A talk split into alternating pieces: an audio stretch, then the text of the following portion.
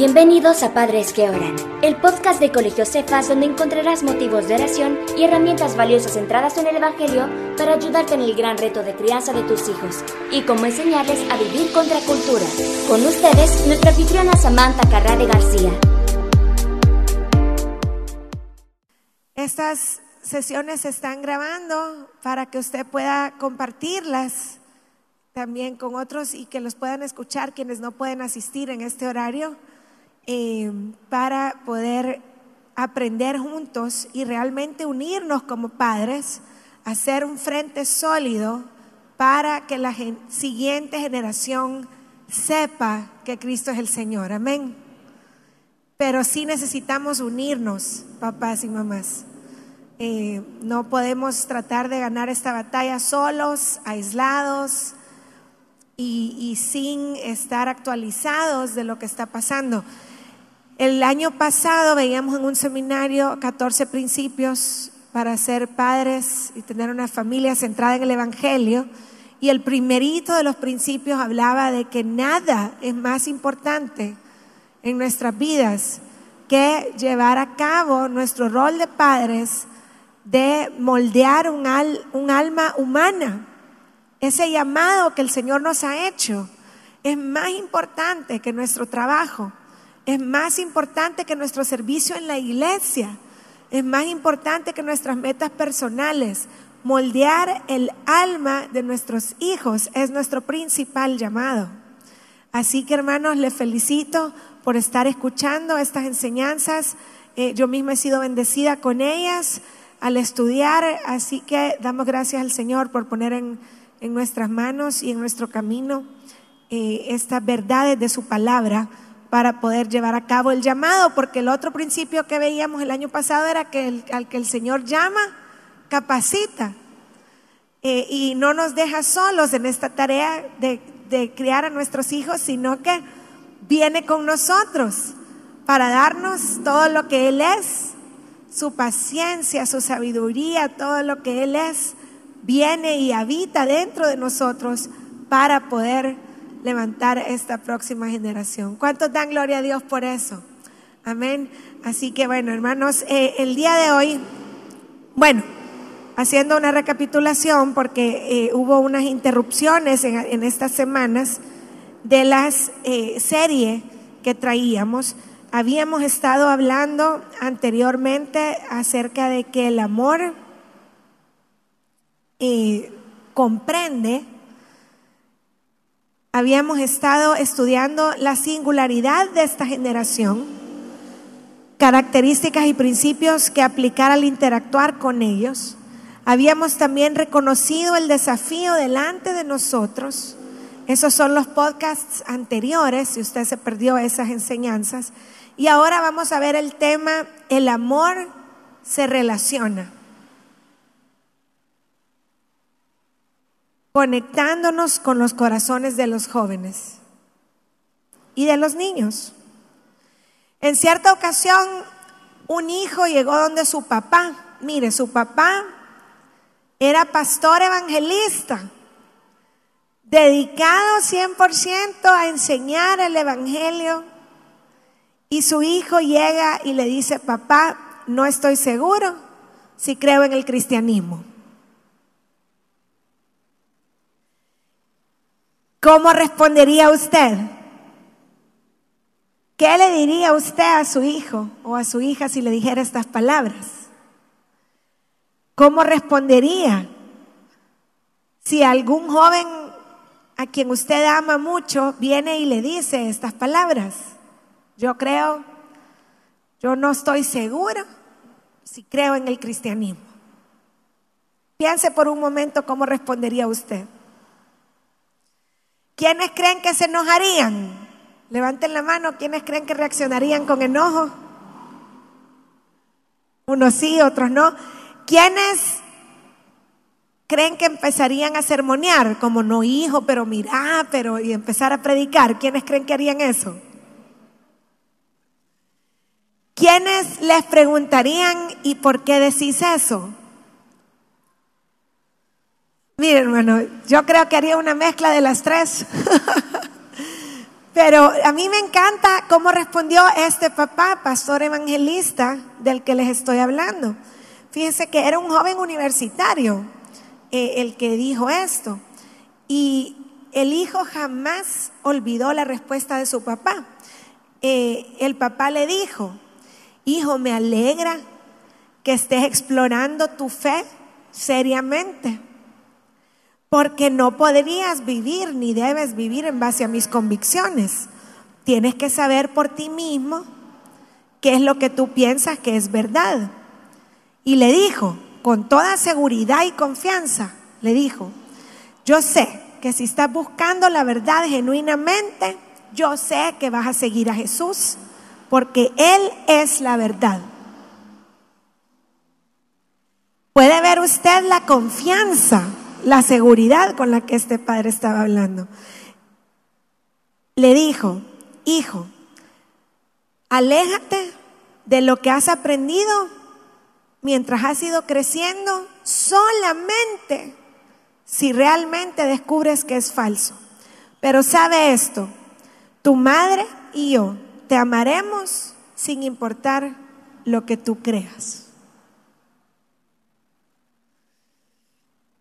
Difícil reaccionar así cuando lo agarran a uno a quemarropa. Pero fíjese que el papá estaba aplicando un montón de cosas en, en su respuesta. Para empezar, le estaba dando una gran confianza en su fe. O sea, no importa lo que tú creas, Jesús es la verdad, pero se lo dijo sin pelear, se lo dijo sin regañar, se lo dijo sin verse ahogado de la aflicción, se lo dijo con una paz. Años más tarde,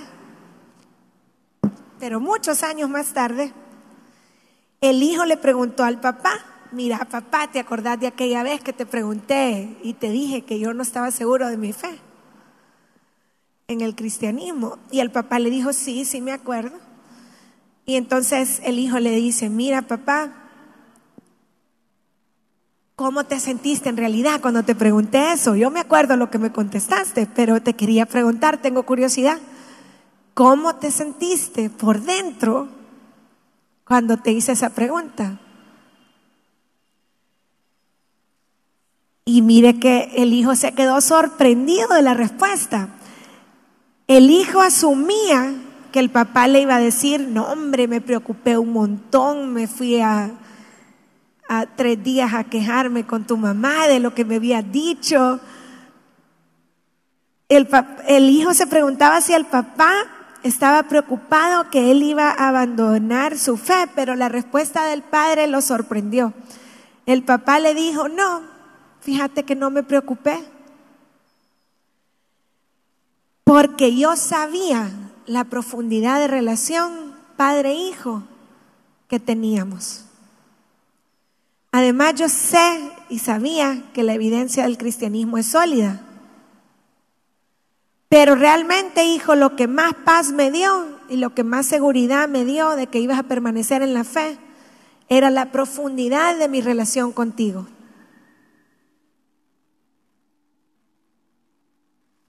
Híjole, hermanos, yo creo que solo esa ilustración hubiera contado y ya nos vamos con bastante información.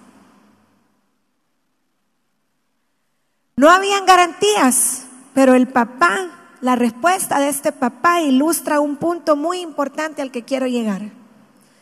La verdad se aprende y se sostiene en el contexto de una relación. Lo voy a decir otra vez. La verdad de Cristo se aprende y se sostiene en el contexto de una relación. Creo que vamos a tener tres sesiones hablando de el amor se relaciona. Ahora es la parte uno.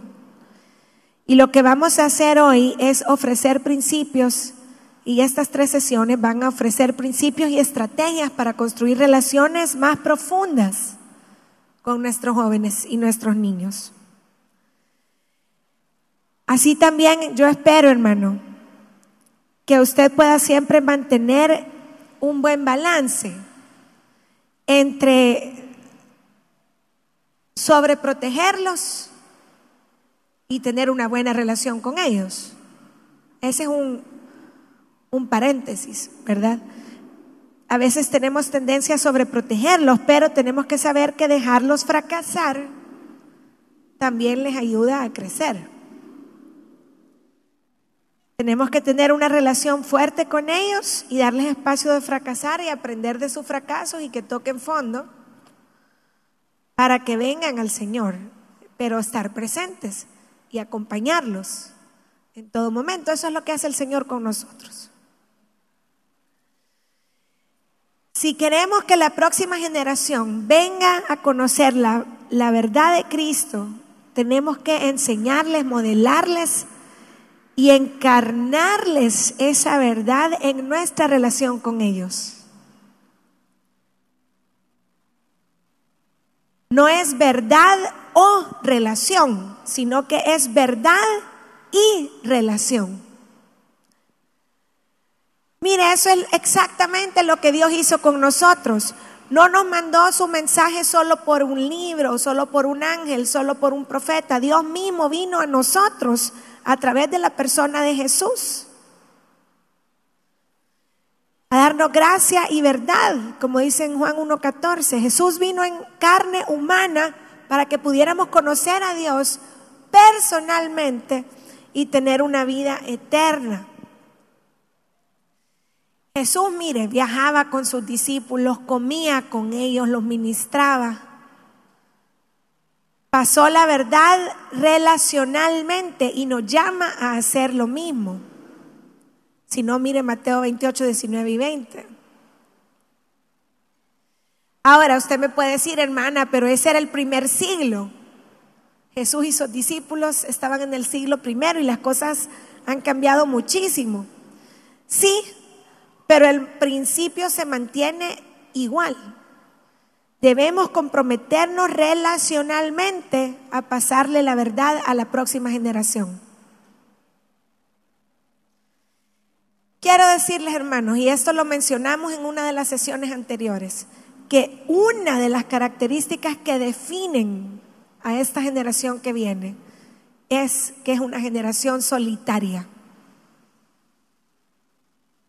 Más que nuestra generación más que otras generaciones.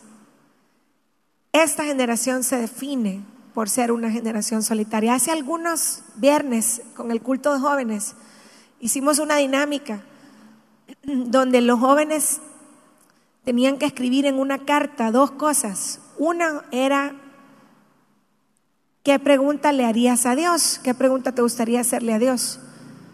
Y otra era, dinos algo de ti para ayudarnos a conocerte mejor. Con mi esposo estuvimos pendientes de esa actividad. Me sorprendió el número de chicos y chicas desde sexto grado en adelante, diciendo cosas como, no sé por qué, si Dios está conmigo, ¿por qué me siento sola? Es una generación solitaria, no necesite, no espere que su hijo se lo diga para saber que está luchando con eso. Algunos estudios incluso sugieren que esta generación puede ser la más solitaria que ha habido en todos los tiempos. Y hay varias razones, pero muchas de las razones, hermanos, están ligadas a la tecnología. En el acceso permanente a las redes sociales, nuestros hijos han sido criados para comparar su apariencia, para comparar sus logros con los de otros para tener algo que en inglés se llama FOMO, que es como miedo a no experimentar, miedo a que todos estén disfrutando y yo me quede fuera.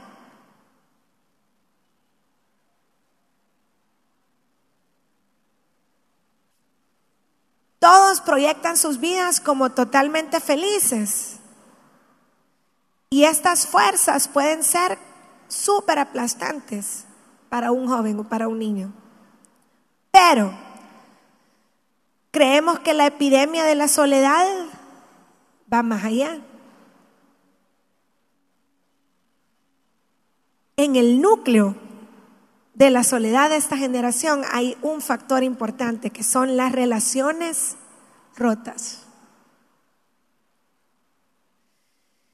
Jesús dijo que el mandamiento más grande es amar a Dios y amar a otras personas. Y muchos en esta generación están adoloridos porque les faltan relaciones sanas que Dios ha diseñado que tengan, que tengamos, tanto con Dios como con otras personas, comenzando por su familia. Muchos de nuestros hijos se están preguntando, ¿quién soy yo? ¿A dónde pertenezco? ¿Qué significado tiene mi vida? ¿Tiene significado? Y sin, sin el ancla relacional, que Dios les diseñó para que tuviéramos, eso es grave, que se pregunten esas cosas sin el ancla de las relaciones en sus vidas.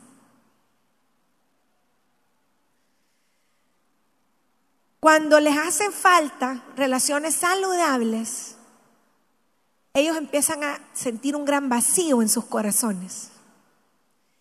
Y el problema es que para llenar ese vacío comienzan a utilizar falsificaciones relacionales.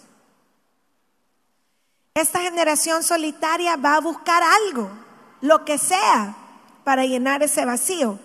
A veces no están conscientes que eso es lo que están haciendo, pero eso es lo que están haciendo. Y este viernes, si Dios quiere, estoy enseñando esto el 23 de mayo, este viernes vamos a em, hablar de estas falsificaciones relacionales con los chicos en el culto de jóvenes. Por si quiere y puede, eh, traer a sus chicos al culto los viernes a las seis. El problema es que nuestra cultura tiene un montón de opciones para que ellos agarren falsificaciones relacionales y muchas de ellas son altamente adictivas. En diferentes niveles, cada generación ha buscado encontrar su lugar en el mundo.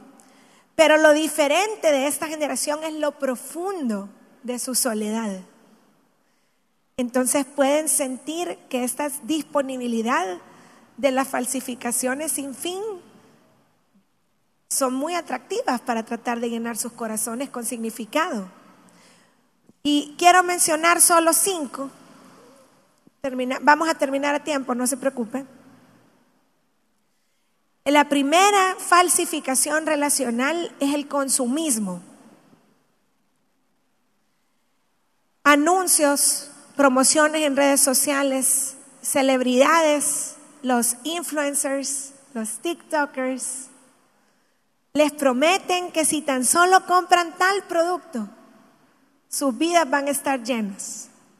Tal vez no lo dicen claramente, pero la incesante exposición de estos anuncios les dan a los jóvenes el mensaje de que se están perdiendo de algo y que necesitan un artículo de consumo para sentirse llenos. Más que hoy todas las tiendas a domicilio. Instagram, todas. Y no es que el, no es que el consumismo en sí sea malo, sino que lo malo es cuando lo agarran como una falsificación relacional, cuando intentan llenar el vacío de su soledad con cosas. Segunda falsificación relacional, mantenerse ocupados. Con las redes sociales, YouTube, la tele, es posible nunca aburrirse.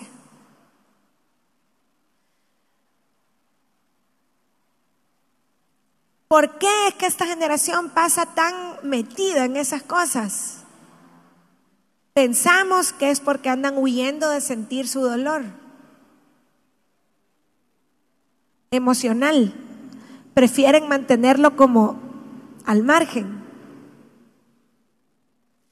Es mucho más fácil distraerse con YouTube que confrontar la soledad del corazón humano. Tercera falsificación relacional, la pornografía. Es una epidemia entre los jóvenes. Y lo que pasa es que la combinación de accesibilidad con las hormonas juveniles es peligrosa. Creemos que la pornografía llena una necesidad relacional más profunda de una manera falsa. ¿Por qué? Porque quita la vulnerabilidad que es necesaria para el verdadero amor. Por ejemplo, un chico que es un poco penoso,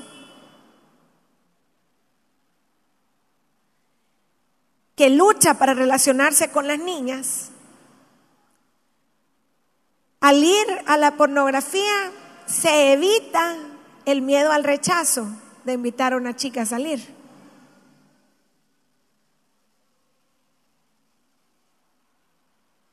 Se puede sentir bien viendo una estrella de pornografía que jamás lo va a rechazar.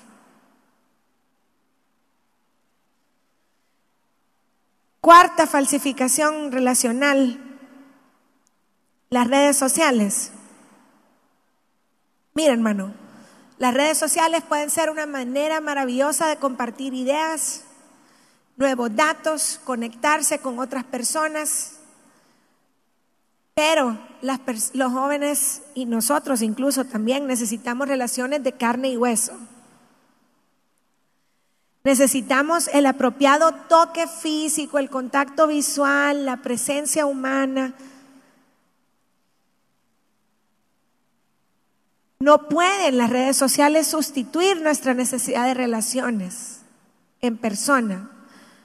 Eh, un me gusta digital no puede sustituir un abrazo físico.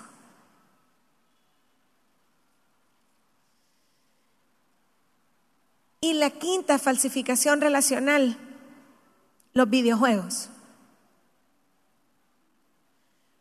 Pueden ser una fuente fantástica de entretenimiento y conexión, porque hasta se conectan con otros, ¿verdad? Y están jugando y están hablando con alguien más.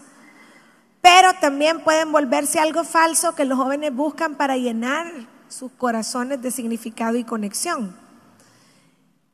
¿Sabe que muchos juegos a propósito los diseñan de una manera que sutilmente prometen respeto, comunidad, identidad. Exactamente lo que nuestros jóvenes andan buscando.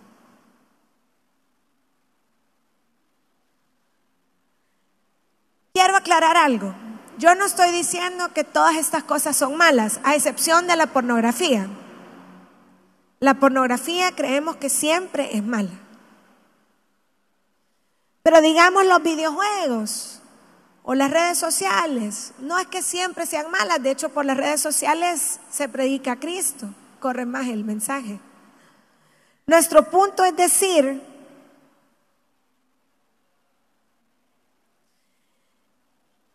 que son peligrosos cuando son sustitutos a una relación genuina. Cuando nuestros jóvenes los agarran para llenar un vacío.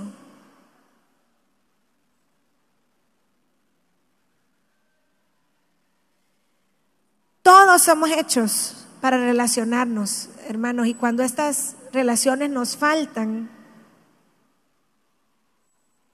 algo va a llenar ese vacío.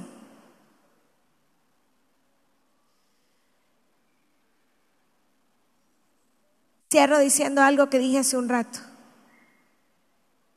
En el corazón del por qué esta generación tiene tantas adicciones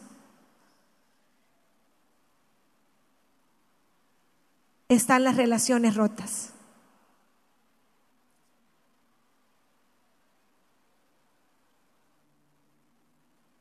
El pecado los domina si no tienen a Cristo. Aquí están las cinco falsificaciones relacionadas, relacionales que hemos estudiado hoy. El tema continúa, hermanos. Ahora hemos visto como el problema. Vamos a ver el otro lunes y el siguiente, si Dios quiere, cómo abordarlo, pues qué hacer. Pero para esta semana le dejo esta tarea. Quiero que se tome un momento Felicito al hermano que está tomando foto a la tarea, sería bueno que todos lo hagamos. Tómese un momento para pensar en las relaciones interpersonales de sus hijos y analizar las posibles falsificaciones que está usando o, siendo, o está siendo tentado a usar. Si puede, convérselo con alguien en casa, con otro adulto, sea su cónyuge o sea la abuelita que le ayuda en la crianza de los hijos, háblelo. Por favor, no vaya a regañar a sus hijos con esta información. Por favor, no los vaya a avergonzar diciendo, este, lo que pasa es que te sentí solo y por eso estás buscando. Espérese que veamos las otras dos semanas de este tema. Por ahorita solo analice, observe, hable con alguien en su casa que no sea su hijo. Y esperemos la semana próxima y la siguiente a ver cómo podemos abordar este tema. Pero sí necesitamos ser bien activos en saber, en conocer, en comprender que si vamos a tener amor por nuestros hijos, el amor se relaciona. Cierre sus ojos, vamos a pedirle al Señor que nos ayude. Padre Celestial, gracias porque tú eres un Dios relacional, porque veniste y te hiciste hombre para relacionarte con nosotros. Gracias por acompañarnos. Recuerda que no somos padres perfectos, sino que por la gracia de Dios somos padres que oran. Hasta el próximo episodio.